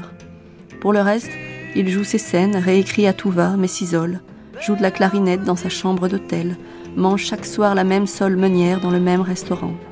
Il est déjà ce personnage immuable, rêveur mais pas hédoniste, qu'il racontera lui-même quelques années plus tard dans une interview à la télévision française. J'aime la nourriture en proportion directe de sa nocivité pour la santé. The more unhealthy they are for you, the more I like Plus, c'est malsain, plus j'aime. Plus c'est sain, moins j'aime ça. Malheureusement, je, je suis trop heureux pour manger ce que j'aime. De toute façon, le péché, c'est malsain, mais c'est agréable. That's right. Oui, c'est vrai. That's right. I personally Mais personnellement, je, don't think that I have je any ne commets pas de vrais péchés. real sins. I mean, I, I, I'm probably too frightened. Je suis sans doute trop effrayé par ça. Je that's, uh, ne crois pas I que je fasse very quoi que ce soit qui me very fasse pécher. class. I, I get up in the morning and I Je suis très ennuyé, très, très petit bourgeois. Je, je me réveille le matin pour travailler, je mange ce que je dois, je fais un peu d'exercice. euh, Vous savez, je, je lis, je, je joue de la musique. euh, Ma vie pour une personne extérieure, et même pour moi, n'est pas du tout excitante. Il garde ses distances, puis fait venir son amie américaine, la jeune Louise Lasserre, qui voudrait alors être chanteuse, comme il avait fait venir Arlène lorsqu'il était libre comme l'air à Los Angeles. Le réalisateur Jean-Pierre Mocky se souvient l'avoir rencontré à ce moment-là, pour un étrange commerce de blagues. En 1961, j'ai fait un film qui s'appelait Snob. Alors en France, ça a été une énorme catastrophe, mais en Angleterre, ça a été un énorme succès. Ce qui fait que toute la jeune école anglaise, en 62, M. Woody Allen était plus jeune qu'aujourd'hui. hein. Il a 72 ans, je crois, aujourd'hui. Il avait. Quel âge vous lui donnez? Ben, Il a mon âge alors. Mais voyez que je me, eh, je me disais quand même, quand je l'ai connu, il avait mon âge. Et puis je me disais, mais il est quand même cadet. Non, il n'est pas cadet, il a mon âge, exactement. Moi j'ai un an de plus que lui. J'ai six mois de moins que mon ami Clint Eastwood et je dois avoir à peu près le même âge que, que- Je dois avoir six mois de plus que Woody Allen. Alors en 60, il y avait toute une école anglaise. Il y avait Tony Richardson, il y avait Cliff Donner, il y avait Richard Lester qui faisait les Beatles, et il y avait euh, plein d'autres réalisateurs, dont euh, ce brave euh, Woody qui était, il, a, il est allé à Londres et il a, il a fait le scénario d'un film qui s'appelait quoi, Neuf Pussycat. Et il, résidait ici, dans, le quartier, dans notre quartier ici, où j'habite aujourd'hui, dans le sixième, et il était dans un hôtel à côté de l'hôtel des Beaux-Arts, et il, il écrivait dans une chambre ses scénarios et tout ça. Et il ressemblait à tous ces auteurs, parce que Hemingway et tous ces gens-là, ils ont, ils ont habité Paris dans les années. Ben, après la guerre, généralement. Mais après, il y en avait d'autres qui avaient déjà été en France euh, avant la guerre. L'américain, l'auteur américain aimait rester dans un hôtel, euh, petit hôtel, et écrire, euh, aller manger dans les petits restaurants, tout ça. Ils, étaient accros à ça et, lui, il fait partie de, ces gens-là qui circulaient entre New York. Et il a beaucoup habité New York, mais il a aussi été à Londres longtemps et puis à Paris. Et quand il a vu Snob, c'est-à-dire mon film, donc j'ai connu, et il m'a acheté des gags, en particulier un gag. À un moment donné, moi dans, le film, j'ai Lonsdale et Noël Roquevert, qui sont des acteurs Enfin, l'un est toujours vivant, mais Noël est, mort, mais c'était un très grand acteur, Noël Roquebert.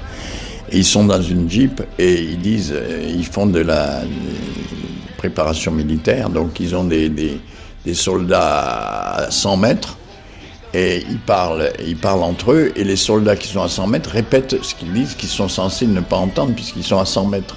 Donc c'était ça le gag. Alors on revoit ça dans Pussycat, il y a Peter O'Toole et Romy Schneider qui sont euh, au centre d'un amphithéâtre dans, une, université. Il y a tous les élèves qui sont euh, sur le, long de l'amphithéâtre, dans, les grades d'un amphithéâtre. Et il y a Peter O'Toole qui dit à l'oreille euh, de Romy, il dit je t'aime ou je sais plus quoi. Et tous les types répètent, alors qu'ils sont censés ne pas l'entendre, ils répètent. Enfin voilà, en gros, ça a été mon contact. Le tournage tourne mal. Les stars ont pris le pouvoir. Peter Sellers n'aime pas ce jeune Woody Allen avec lequel on le confond parfois, à cause de leurs lunettes en écaille. Il fait sans cesse réécrire le script. La fin sera défaite et laissée aux mains des acteurs stars. Il a écrit What's New Pussycat et il a été tellement mécontent de la mise en scène, de la direction, qu'il s'est dit jamais plus. Si jamais je fais un scénario, c'est moi qui réalise. Le film ne figure pas à sa filmographie officielle. Il l'a renié. Mais c'est bien lui qui s'annonce. Un psy, la ronde des femmes, et aussi cette scène qu'il s'est écrite. Il travaille au Crazy Horse, aide les filles à s'habiller.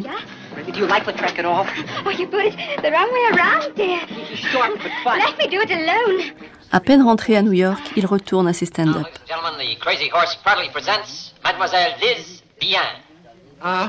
Ceci est ma seconde apparition sur scène depuis que je suis rentré d'Europe. J'ai fait un spectacle il y a sept semaines à Miami, dans un club appelé le Benai Brit à Gogo. Avant, c'était une synagogue, mais comme elle ne marchait pas fort, ils l'ont transformé en discothèque.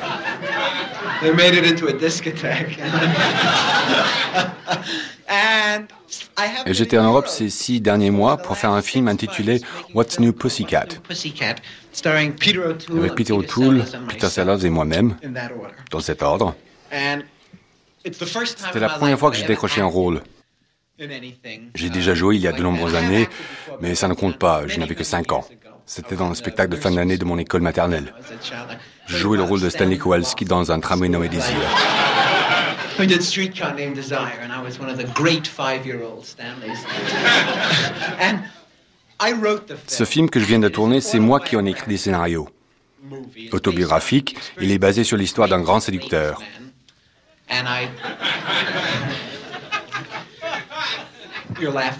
Comment vous riez?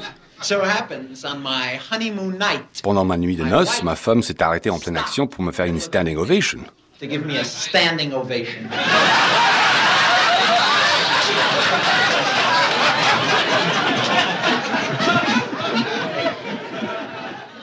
Je suis maigre, mais je suis bon. I'm thin but fun.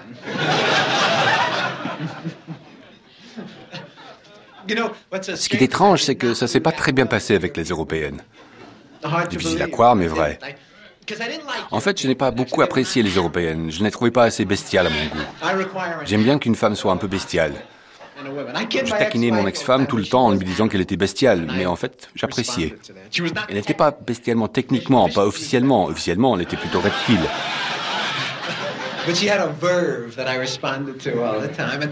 Au cours de ma première semaine en Italie, j'ai rencontré une fille assez bestiale,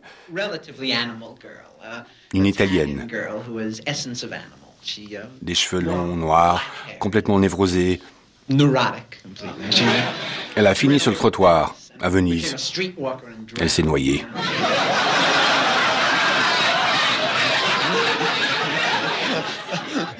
Il faut que vous sachiez dans quelles conditions est apparu pour la première fois chez moi ce penchant pour la bestialité. Je jouais dans un café de Bleecker Street à Greenwich Village appelé Au rendez-vous des bagels et des bêtes curieuses. J'étais le maître des cérémonies avec d'autres artistes bizarres, très euh, style Greenwich. Il y avait donc moi, un chanteur d'origine esquimau qui chantait jour et nuit pendant six mois de suite. Et une petite blonde qui avait un enfant dans le futur mariage. Un soir arrive Monsieur Feldman, le producteur. Il m'a absolument adoré sur scène. Il m'a trouvé attirant, sensuel, beau et fait pour le cinéma. Lui, c'est un petit roux à lunettes. Il m'a demandé si j'avais déjà écrit quelque chose auparavant. Or, j'ai effectivement écrit pour la télévision pendant des années. J'ai aussi écrit une tragédie en trois actes sur un vétérinaire guérisseur qui réussit à faire retrouver la parole à un perroquet. Et aussi une nouvelle sur ma première année de mariage, à laquelle Hitchcock s'est d'ailleurs intéressé. Feldman m'a envoyé en Europe par la TWA, tout frais payé, avec un film pendant le vol, euh, intitulé La vie d'Amelia Earhart, première femme aviatrice morte d'un accident du travail. J'étais assis tout tremblant dans l'avion. J'ai rencontré une fille chez mon analyste européen. Il faut vous dire que pendant les six mois de mon séjour, je suis allé chez un analyste européen, pendant qu'un Européen allait chez mon propre analyste, dans le cadre d'un programme d'échange de névrosés. J'ai donc invité cette fille à mon hôtel. J'étais au Georges V à Paris et je me suis préparé pour notre dîner en tête-à-tête. Je me suis fait une beauté. Je me suis flagellé. J'ai installé des lumières oranges pour me mettre en valeur.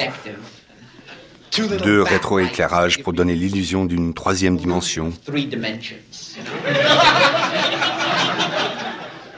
Un mini-spot pour faire ressortir le marron de mes yeux. Et j'ai mis un de mes disques de musique d'ambiance favoris, Une nuit sur le mont Chauve.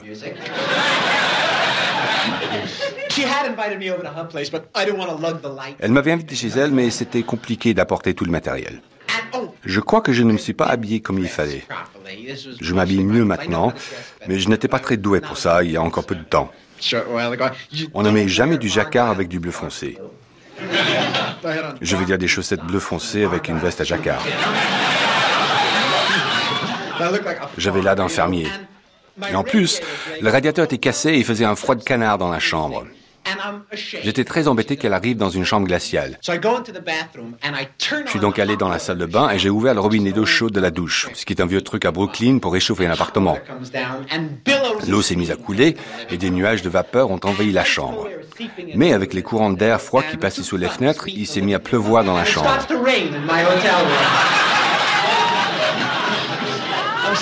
Je l'ai donc reçu sous la pluie. Ça n'a pas été une grande réussite. Mon séjour en Europe a été en fait une suite de désastres.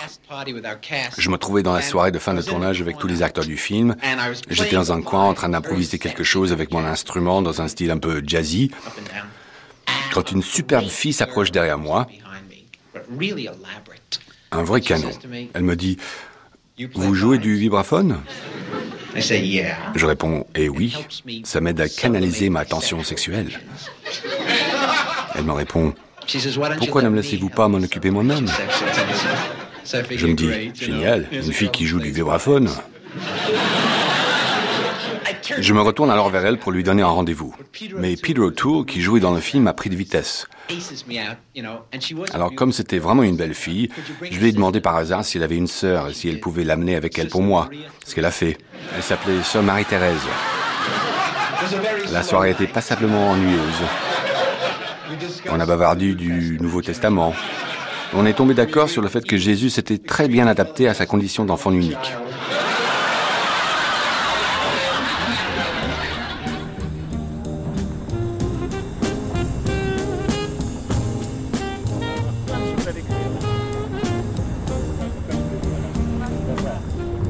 What's New Pussycat est un énorme succès, et s'il ne lui permet pas encore d'acheter le penthouse de Bogart, il lui permet d'offrir à ses parents le premier appartement qu'il n'ait jamais possédé. Il installe également son père dans une petite affaire de gravure sur bijoux à Manhattan. Ce même projet paternel qui avait échoué des années plus tôt devient possible par le cinéma, le succès et l'argent. Il déclare, car désormais on l'écoute, si on m'avait laissé tourner moi-même, j'aurais fait un film deux fois plus drôle avec deux fois moins d'entrées. Il est vrai que ce film, qu'il n'assume pas, joue avec les stéréotypes sexuels, le masculin, le féminin, des sujets bien à lui. Où en est-il, lui, dans tout ça? Il n'est pas fait pour l'insouciance sexuelle. Il se remarie avec Louise Lasserre. Comme la première fois, très vite, sans prévenir ni rien organiser, sans amis ni famille. Tous deux s'installent dans un immense duplex de six pièces d'un immeuble en pierre de taille à l'est de la 79e rue. Ils sont comme deux gamins dans un château, au cœur d'Upper East Side. Il écrit pour le théâtre, continue ses stand-up, on lui confie le sauvetage d'autres projets en perdition. Ça donnera Lily la tigresse. Et il redit oui à Feldman, qui après Pussycat s'est lancé dans un pastiche de James Bond, Casino Royale. Il y a un rôle pour lui. Woody Allen s'envole pour Londres, à regret bien entendu. Voici ce qu'il écrit à Richard O'Brien, son attaché de presse depuis l'Angleterre. Casino, c'est la folie totale. Je n'ai pas encore joué, mais j'ai pu voir les plateaux où je vais tourner. C'est le comble du kitsch cher et vulgaire. À prévision des rushs, je reste perplexe, et encore, je suis gentil, mais le film va sûrement marcher. Pas courir, mais marcher.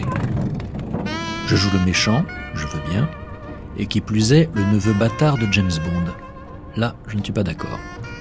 Et mon rôle change tous les jours chaque fois qu'on rajoute une vedette. J'ai acheté des disques de jazz pour Sophia Loren parce que ça l'intéresse et j'ai envie de la brancher sur quelque chose de bien. Mon canapé par exemple. Je n'ai pas encore eu l'occasion de discuter avec Julie Christie à propos d'un livre qu'on m'a proposé qui ferait, paraît-il, un bon film pour elle et moi. M'avoir comme partenaire, c'est une chance qu'on ne voit passer qu'une fois dans sa vie. J'ai acheté un tourne-disque et je nage dans les disques que je n'arrête pas d'acheter pour sublimer mes pulsions sexuelles. Je joue beaucoup aux cartes, je suis le seul type au monde qui, sur cinq cartes, n'est pas fichu d'en avoir deux de la même couleur. J'ai demandé à un très grand tailleur anglais de me couper des costumes en velours, ce qui est assez drôle vu que d'habitude, il ne travaille que des étoffes ultra fines. Est-ce une raison pour se mettre une pince à linge sur le nez quand il prend mes mesures? Cela dit, c'est vrai que depuis que je suis arrivé ici, j'ai toujours le même pantalon, la même veste et le même pull. J'aimerais qu'une chose soit bien claire et bien précise. Je ne suis pas scénariste sur Casino. J'ajoute certains gags à mon rôle, mais cela s'arrête là. Il fait un temps pourri, je cherche des idées pour mon rôle, et Charlie, lui, se cherche des filles. Ni lui ni moi ne progressons beaucoup, mais ce qu'il fait est beaucoup plus drôle. Bonjour à toute l'agence. Le loup déguisé en agneau, Woody Allen. Les cartes jamais gagnantes, Sophia Loren sur son canapé, le loup déguisé en agneau.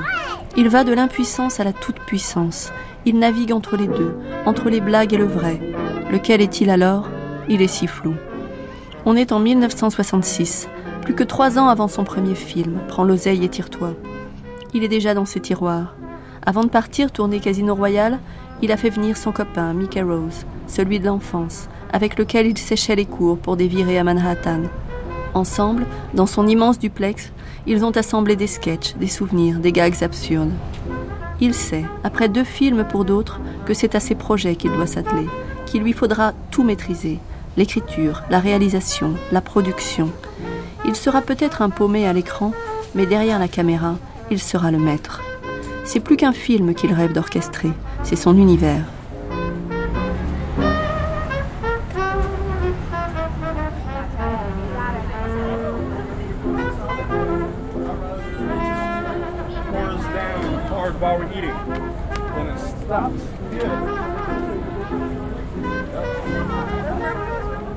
Il repart en tournée. Dans sa chambre d'hôtel, il écrit une pièce de théâtre, Play It Again, Sam, qui deviendra plus tard un film, Tombe les filles et toi Un truc tout simple, avec de la magie encore, le fantôme d'Humphrey Bogart encore, et bien sûr les angoisses d'un célibataire. On est chez Woody Allen. Il n'alimente plus personne d'autre que lui-même. Il creuse en lui. Et le metteur en scène, Joe Hardy, qui bientôt monte la pièce, se souviendra longtemps de cette belle névrose que dégage l'auteur. Il était en pleine analyse. Je ne sais pas combien de fois par semaine il y allait, mais c'est sûr que quand on jouait Tombe les filles et tais-toi, il n'y allait pas tous les jours. Mais il comptait dessus. Et probablement, il, téléphonait à, son analyste euh, en cachette. Et il disait, mais qu'est-ce que c'est que ça? Qu'est-ce que je vais faire avec ce Joe Hardy euh, Qu'est-ce qu'on va faire avec cette pièce? Ce qui est merveilleux chez, chez Woody, Woody en tant qu'artiste, c'est que l'analyse, à mon sens, n'a jamais atteint son, son talent d'auteur, d'écrivain. Il a toujours pu écrire ou mettre par écrit ses idées formidables, même si elles étaient très fortes sous l'influence de son analyse. Donc il n'a jamais cessé d'écrire. Même au plus profond de l'analyse, alors il avait toujours quelque chose à dire sur ce pauvre Woody, sur le, juif américain névrosé, sur le, New-Yorkais névrosé.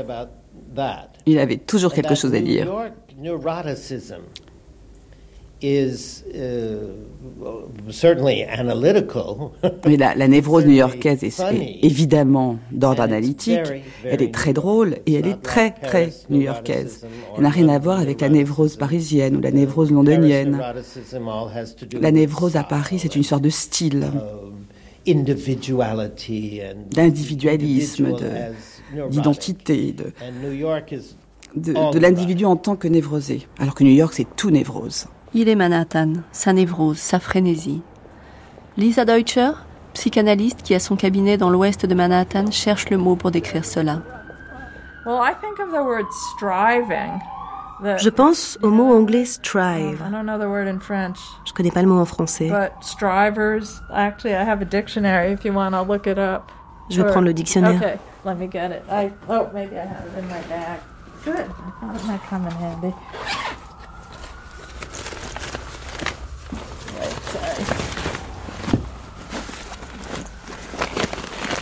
There we go. This is from a long time ago.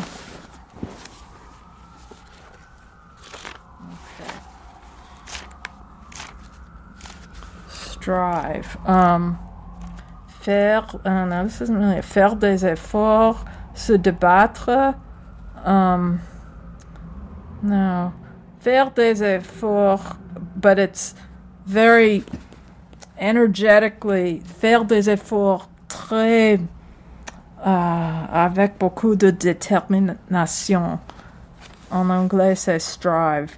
Um, so, Manhattan is full of Manhattan est peuplé de gens pleins d'ambition um, et de volonté. Have ambition and feel that you know they want to be the best of the best, that kind Ils veulent devenir les meilleurs parmi les meilleurs. I don't think la nature humaine est ce qu'elle est, où que l'on se trouve. Bien um, sûr, on peut noter quelques différences dans le comportement des êtres en fonction des endroits où ils vivent. Mais globalement, ils sont plus um, semblables que différents. Beaucoup de gens qui viennent d'ailleurs me font la remarque qu'ici, tout le monde prend des cours après le travail.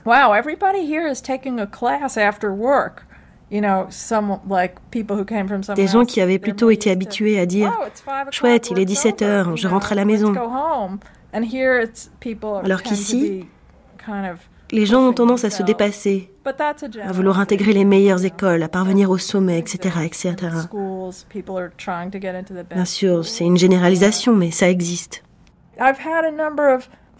J'ai eu pas mal de patients en thérapie qui venaient d'ailleurs et qui me disaient qu'ils avaient toujours eu le sentiment d'être new-yorkais.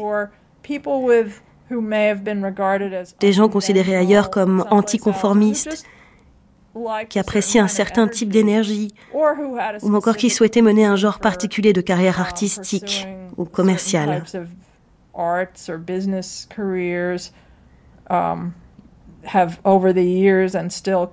Ils sont toujours venus et continuent de venir à New York. Et qui dit New York dit généralement Manhattan. Elle n'est pas une thérapeute de Woody Allen, mais une psy new-yorkaise, avec son cabinet au rez-de-chaussée d'un immeuble, lumière basse, divan, sa chaise au bout, ses patients dont certains viennent trois fois par semaine. Depuis son cabinet, on entend les sirènes de Manhattan. On n'est pas loin d'un décor à la Woody Allen. On est tous coincés par ce qu'on est. Et on doute tous de ce qu'on est. On vient tous de quelque part. Et il se trouve que lui a commencé, non pas pauvre, mais issu d'un milieu juif petit bourgeois de Brooklyn. Brooklyn Jewish family with I don't know, at least the characters, it seems like they have sort of a narrow. Il semble, en tout cas son personnage semble, avoir eu des parents avec un esprit assez étroit. Je ne sais pas si ses vrais parents étaient des intellectuels, mais ceux de son personnage, à l'évidence, ne l'étaient pas. Avec cette mère dominatrice qui le regarde depuis le ciel où elle se trouve. Et c'est son fardeau. Il cherche donc à élargir son horizon, à enrichir sa vie. Je pense que pour n'importe qui, le but d'une psychanalyse est de parvenir à se débarrasser de certains éléments de son passé qui vous empêchent d'avancer.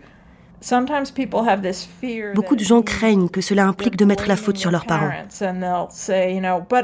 Mais moi, par exemple, j'adore mes parents, ils ne sont en rien responsables, et personne n'a dit que tout était toujours de la faute de ses parents. La psychanalyse vous offre seulement la possibilité de réfléchir à la façon dont certaines de vos expériences vous ont affecté et ont fait de vous ce que vous êtes. It doesn't mean you're saying that somebody was a bad person, but you had a certain reaction to how things were.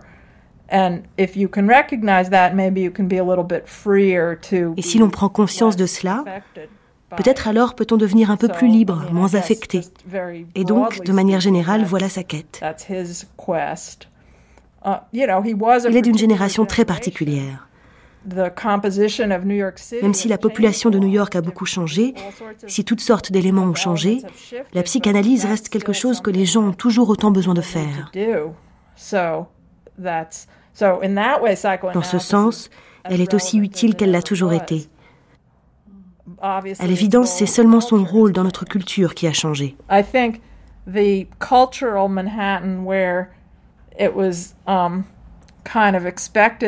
je pense que le Manhattan culturel, celui où il était bien vu de parler de son rendez-vous avec son analyste, est peut-être moins vrai aujourd'hui.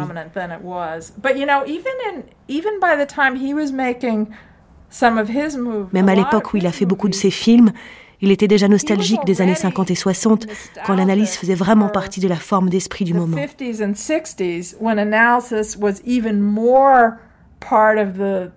zeitgeist, you know, and even by the 70s and 80s, it was. Um, et par la suite, pendant les années 70 et 80, ça n'était plus ressenti comme aussi fondamental. Il est donc toujours plein de nostalgie, que ça concerne les lieux comme les mentalités.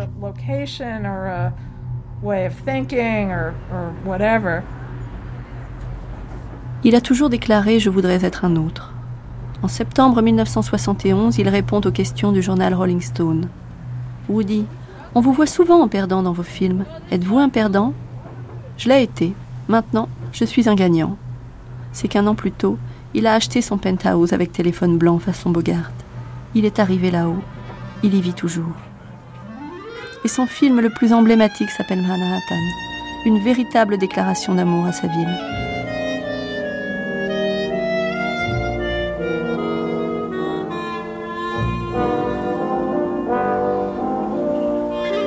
Chapter 1 He adored New York City. He idolized it all out of. Uh, no, make that he he romanticized it all out of proportion. Better. To him, no matter what the season was, this was still a town that existed in black and white, and pulsated to the great tunes of George Gershwin. Uh, now, let me start this over. Chapitre 1. Il mettait trop de romantisme dans Manhattan, comme en, comme toute autre chose.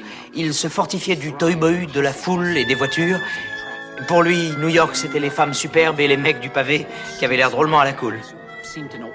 Ah, non, non, non, non, c'est ça, c'est trop toquin pour mon goût, ça. bon, alors, essayons un cran au-dessus. Chapter 1. He adored New York City. To him, it was a metaphor for the decay of contemporary culture. The same lack of individual integrity that caused so many people to take the easy way out was rapidly turning the town of his dreams and. No, it's going to be too preachy. I mean, you know, let's face it, I want to sell some books here. Il adorait New York. Bien que pour lui, elle fût une métaphore du pourrissement de la culture contemporaine. Quelle difficulté d'être dans un monde désensibilisé par les drogues, la musique tapageuse, la télévision, la violence, les ordures.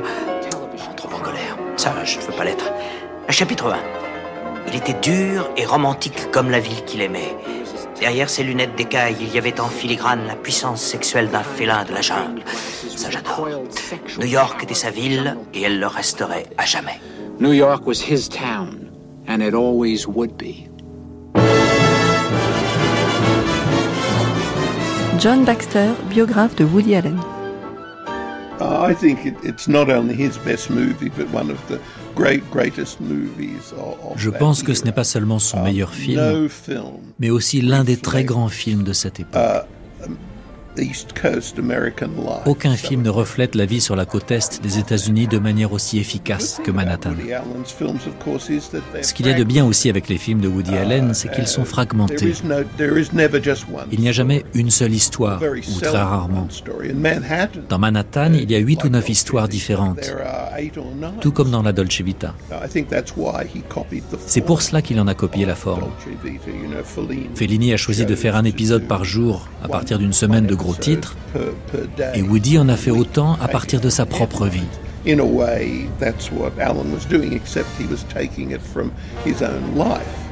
Um, uh, Le film est extraordinairement révélateur du milieu intello, autrement dit de ces gens qui lisent et écrivent pour le New Yorker et pour le New York Times. Le personnage de Diane Keaton est d'ailleurs inspiré de Susan Brody, qui était elle-même journaliste au New York Times.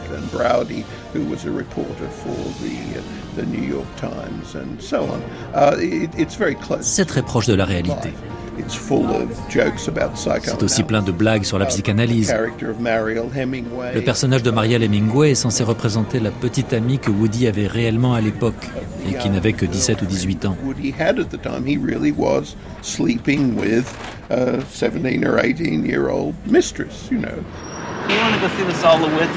know. You want to go see the Solowitz? Sure, that'd be fun. You want to see the You know, he's Solowitz? having an opening at the Modern soon. I was going to uh, do a piece on Saul for Insight. Do, do you know that magazine? It's a, you know, it's one of those little magazines. I mean, there's such schmucks up there, really mired in 30s radicalism.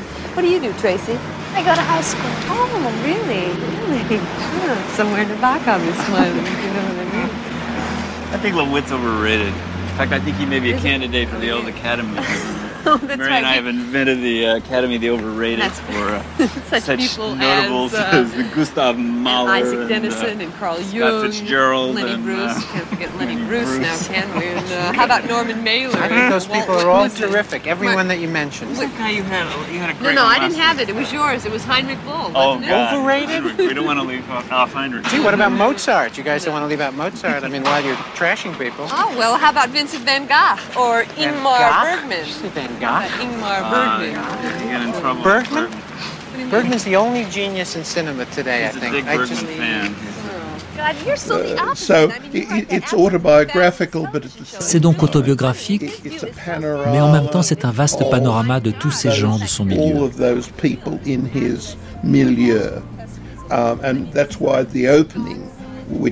C'est pourquoi l'ouverture, qui est une succession de plans sur fond de Rhapsody in Blue, se terminant par un feu d'artifice au-dessus de l'hôtel Plaza, est le parfait début pour un film qui offre une vue d'ensemble de la vie intellectuelle de Manhattan de l'époque.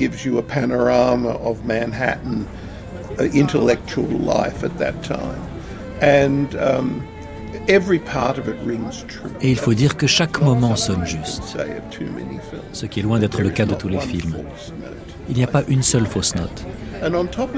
En plus, c'est plein d'images enchanteresses. comme celle d'Allen et de Keaton assis sur un banc et contemplant le lever du soleil sur Manhattan. eh. C'est remarquablement bien fait et magnifique. C'est vraiment un chef-d'œuvre à bien des égards et qui mériterait un livre à lui tout I seul. spent a, a year in New York. J'ai passé une année entière à New York, au cours de laquelle je voyais depuis mon appartement à la fois l'appartement d'Allen et celui de Mia. Je me suis donc retrouvé au beau milieu.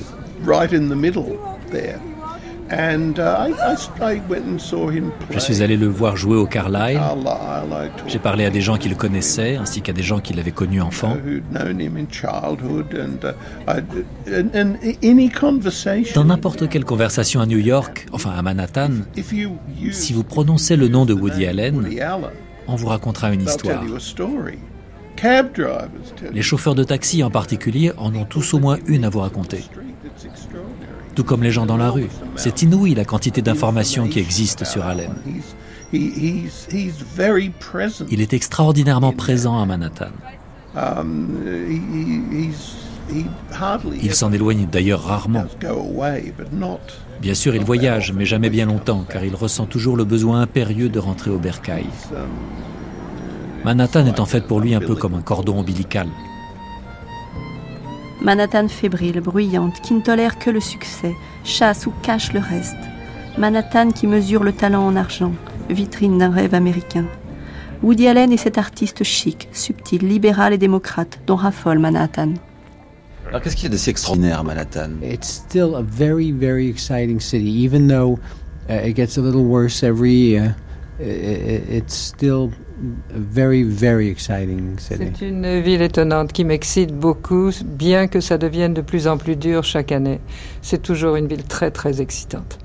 Dans le petit Woody Allen illustré euh, qui sort chez Plomb euh, en même temps quasiment que, que votre film, vous dites euh, à un certain moment que finalement vous êtes très content d'avoir pu vous installer dans un de ces grands immeubles euh, très chers, très confortables, avec un, un gardien en bas. Uh, yes, not a janitor, a, a doorman, because you need uh, protection in New York because there's so much crime. Oui, il y a un gardien en bas parce qu'on a besoin d'être protégé à New York, qui est une ville où le crime, hélas, est, est très présent.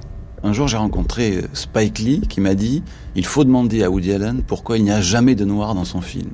Oh, that's very funny. Uh, there are. C'est drôle parce qu'il y a des noirs dans mes films. Uh, you know, this is.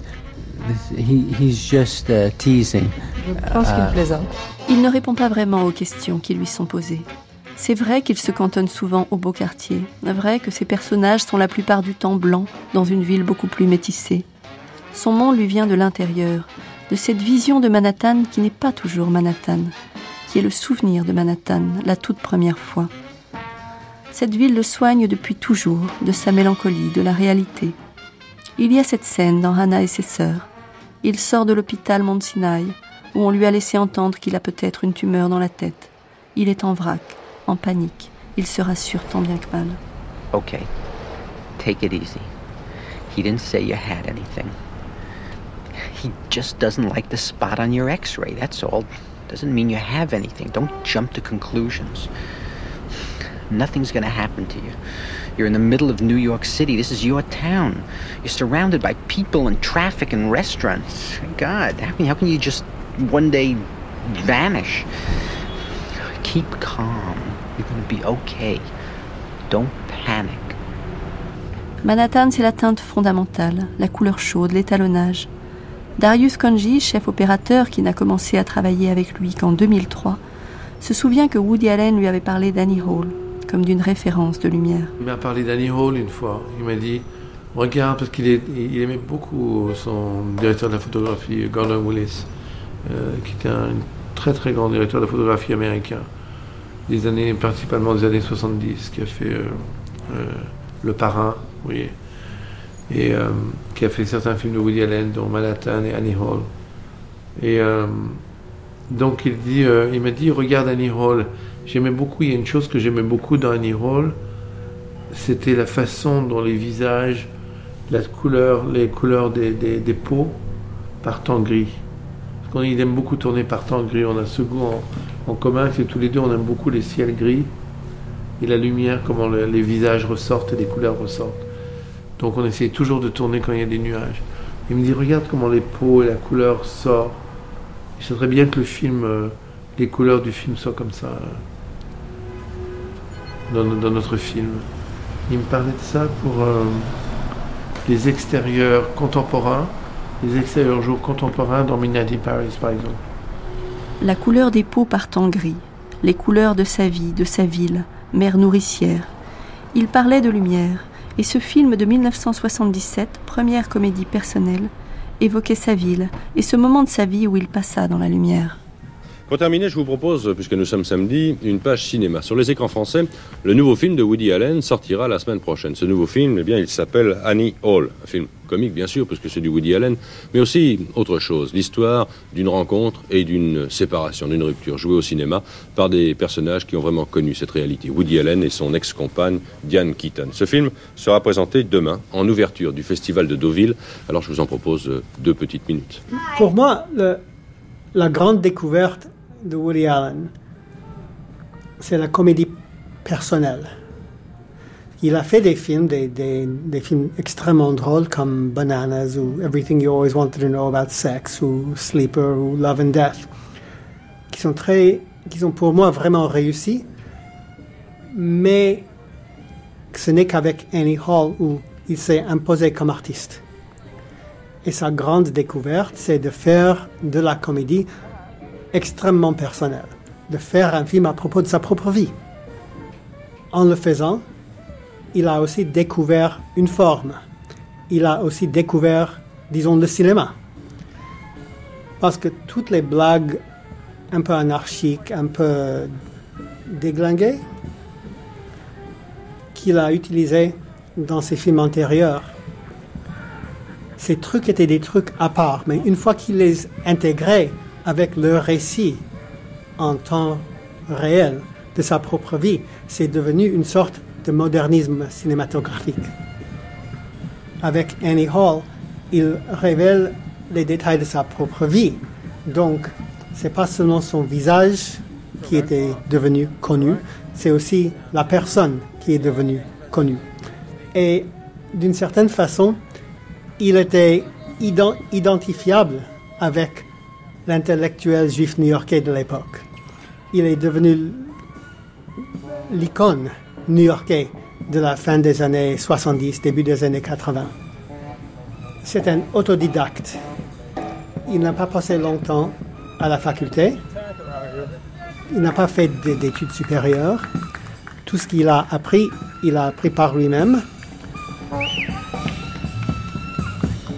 Et il y a des gens qui faisaient vraiment partie du clan intellectuel new-yorkais qui le voyaient comme euh, illégitime, comme usurpateur. Mais c'est un homme des médias. Il ne s'est jamais présenté comme un, comme un vrai intellectuel. Il, n'est pas professeur. Il n'écrit pas des romans, bien que je crois qu'il aimerait.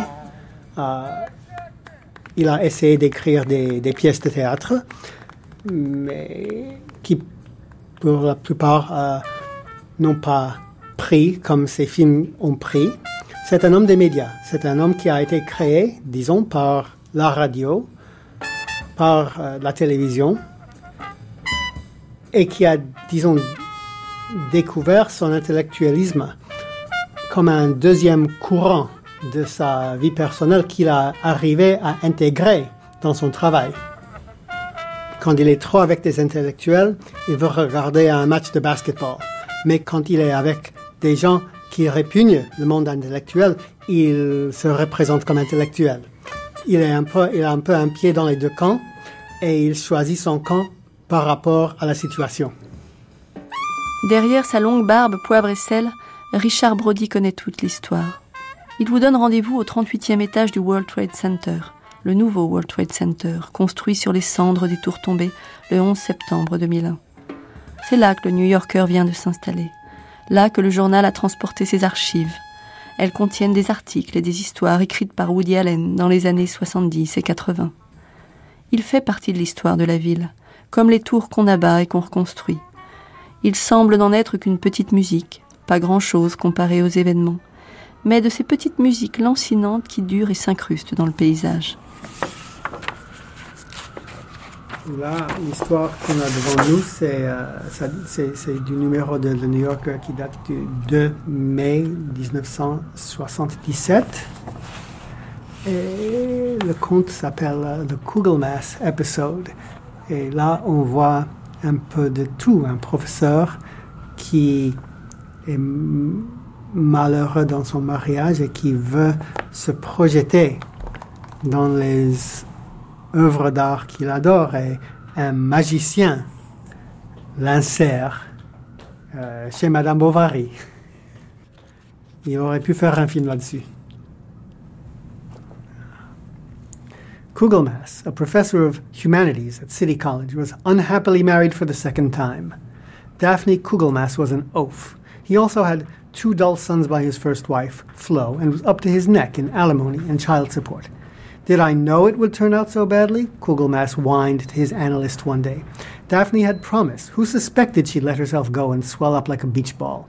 Plus, she had a few bucks, which is not in itself a healthy reason to marry a person, but it doesn't hurt with the kind of operating that I have. You see my point? Kugelmass was bald and as hairy as a bear, but he had soul. Et parfois le film devient réalité. New York a toujours brouillé les frontières du décor et de la ville. All right, why is life worth living? It's a very good question. Um, well, there are certain things I, I guess that make it worthwhile. Uh, like what? Okay. Vous vous souvenez dans, dans Manhattan, il y a cette très belle scène où il est allongé sur son canapé, il part dans son cassettophone pour dire euh, quelles sont les choses qui, qui le font vouloir vivre. Uh, Wild Man Blues de Louis Armstrong, l'éducation sentimentale de uh, Flaubert. Louis Armstrong, recording of uh, Potato Head Blues. La 41e symphonie de Mozart. Swedish movies, naturally. Sentimental Education by Flaubert. Uh, Marlon Brando, Frank Sinatra. Um, those incredible apples and pears by Cezanne. Uh, the Crabs at Sam Woe's, uh, Tracy's Face. The Crabs at Sam Woe's, les crabes de chez Sam Woe. Sam Woe, c'est un restaurant dans le quartier chinois, dans Chinatown. Et moi, j'aime beaucoup la nourriture chinoise, comme tous les juifs new-yorkais. Et je venais d'être diplômé. Et un ami venait de loin, et on s'est dit on allait dîner dans le quartier chinois. Et moi, j'ai pris cette scène de Woody Allen comme une critique de restaurant. Je me suis dit, c'est là où il faut aller, aller manger les crabes de chez Sam Wells. Donc, mon ami et moi, lui, on avait des horaires un peu bizarres. On est allé dîner, dîner assez tôt, à 6 heures. Donc, à 6 heures, on est les seuls clients du restaurant. Et on est tout devant. Et moi, j'avais, j'étais tourné vers le fond de la salle. Et quelques minutes après, qui arrive Woody Allen et son collaborateur Marshall Brickman. Et ils s'installent au fond de la salle. Et Woody Allen se place avec le dos au mur. Donc lui, il me regarde du fond de, la salle et moi, je le regarde, le regarde au fond de la salle. Et on s'est remarqué.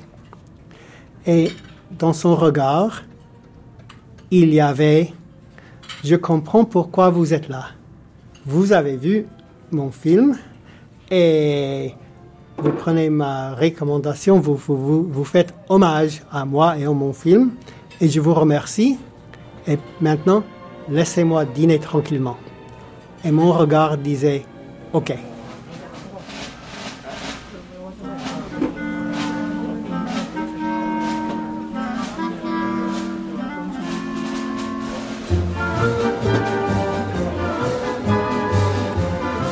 Des adresses comme ça dans l'univers de Woody Allen. Beaucoup ont disparu, comme cette cantine chinoise. Autre chose apparaît aussitôt. New York est une ville qui reconstruit et démolit sans cesse. Il a a fermé ses portes il y a quelques années, après la mort d'Elaine, la patronne. C'était l'un des décors naturels du film Manhattan. C'était au 1703 de la Seconde Avenue, véritable repère d'éditeurs, d'acteurs ou de producteurs. Woody Allen y avait sa table, la numéro 8. Et si vous demandez à Maurice Sonnenberg, vieux monsieur de la finance en costume rayé, et ami de Woody Allen, dont il traverse toujours les films où ils se sont rencontrés, I met Woody in a bar called Elaine's on Second J'ai rencontré Woody au Elaine's, un bar au coin de la deuxième avenue et de la 85e rue, il y a probablement une bonne trentaine d'années. Met him through a woman named Jean Doumanian. Je l'ai rencontré par le biais d'une femme qui s'appelait Jean Doumanian, sa productrice de l'époque. Enfin, l'une de ses productrices. It was probably the most interesting Elaine's était un endroit où se retrouvaient des écrivains, des gens de théâtre, des poètes, des politiciens et toutes sortes d'autres gens plus ou moins recommandables.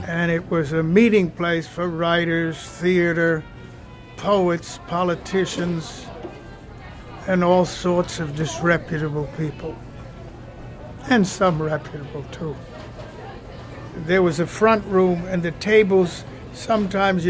Il y avait deux salles, une devant et une derrière, et dans room. celle de devant se trouvaient généralement ceux qu'on appelait des célébrités. À New York, si vous êtes célèbre, j'ai remarqué ça dans des restaurants, des endroits où je suis allé, on vous regarde bien sûr, mais contrairement à l'Europe, où on vient vous voir, ici on vous fiche la paix. If you're a celebrity, they leave you alone. Reste les lundis soirs, de janvier à juin, c'est-à-dire quand il ne tourne pas. Depuis près de 40 ans, Woody Allen joue de la clarinette avec le groupe d'Eddie Davis rencontré à Chicago. D'abord, c'était au Michael's Pub.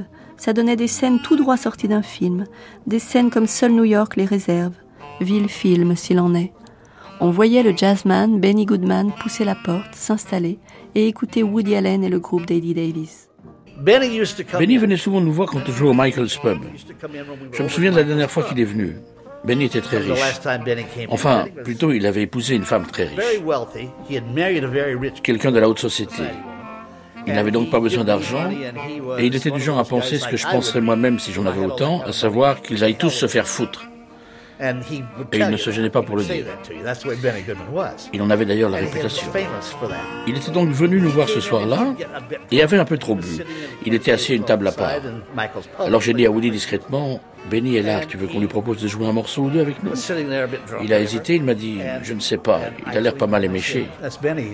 Bon allez, j'ai répondu, proposons-lui quand même. Et donc je vais voir Benny et l'invite à monter sur scène jouer avec nous. Mais il n'avait pas sa clarinette avec lui. Or, Woody joue avec ce qu'on appelle une clarinette System Albert, qui est une clarinette à l'ancienne. Les archives de la télévision et de la radio montrent que maintes fois on a tenté d'en pousser la porte, comme la journaliste France Roche faisant le portrait de Woody Allen. La musique, nous y voilà. Tous les lundis, il joue de la clarinette dans un restaurant où l'on a plus de satisfaction pour l'oreille que pour le palais. Woody nous a permis d'aller le filmer. Euh, vous pouvez appeler les gens du Michaels euh, et leur demander si vous pouvez filmer. Euh, par- parfois ils disent oui, et parfois ils disent non. Le, le patron est très capricieux. Le patron était dans un mauvais jour, il a confisqué la caméra, alors vous écouterez Woody sans le voir, sur la scène jetant son regard triste sur la salle. Que pense-t-il pendant qu'il joue? Je, regarde le public, euh, je repère les jolies femmes, j'étudie leur visage. Et pendant que les autres jouent et que je me repose, moi, je fantasme sur elles. Mais, mais le, le plus souvent, je, je me dis que c'est c'est très agréable de jouer de la clarinette, euh, même si on n'a pas de talent. Et puis le Michael's Pub a fermé. C'est désormais au café du très chic hôtel Carlyle que ça se passe chaque lundi soir. Bien des touristes y vont depuis des années. Ça fait partie du Manhattan Tour. Le psychiatre Jacques Assoun avait lui aussi fait le détour. Il le racontait à la radio il y a bientôt 20 ans. Et rien de ce qu'il racontait n'a changé depuis. Je ne sais pas, moi, si vous avez vu Woody Allen, il joue une fois par semaine le lundi dans un bar new-yorkais. J'ai eu la chance une fois, mais c'est pas difficile, il suffit de faire la queue pendant une heure. Et puis vous entrez dans ce bar et puis vous restez une heure, vous l'écoutez jouer, puis, puis vous, ils vous mettent à la porte, enfin le bar vous met à la porte au bout d'une heure. Ben, c'est très drôle, il est là, il joue, il joue dans un orchestre. Et puis il est tout seul, il est assis tout seul. les autres musiciens dans, entre deux sets bon, sont, sont installés ensemble à, dîner. Lui, il boit son verre d'eau minérale sur une table, tout seul, mais en même temps, mais il a l'air d'une tristesse absolue. C'est toute la tristesse du monde qui est peinte sur, sur, son visage, mais en même temps très gentil. Et je me souviens, j'étais une fois, il y avait deux jeunes euh, lycéennes ou vraiment de très très jeunes étudiantes qui sont allées lui demander un autographe. Moi, je trouvais qu'elles étaient vraiment culottées de le faire. Ben, il, a, il leur a signé un autographe euh, avec beaucoup de gentillesse, mais, mais, euh, mais vraiment, avec, mais en même temps, une tristesse totale. totale. Et, je crois que c'est ça, la grandeur de d'Woody Allen, c'est ce qu'il fait de sa mélancolie.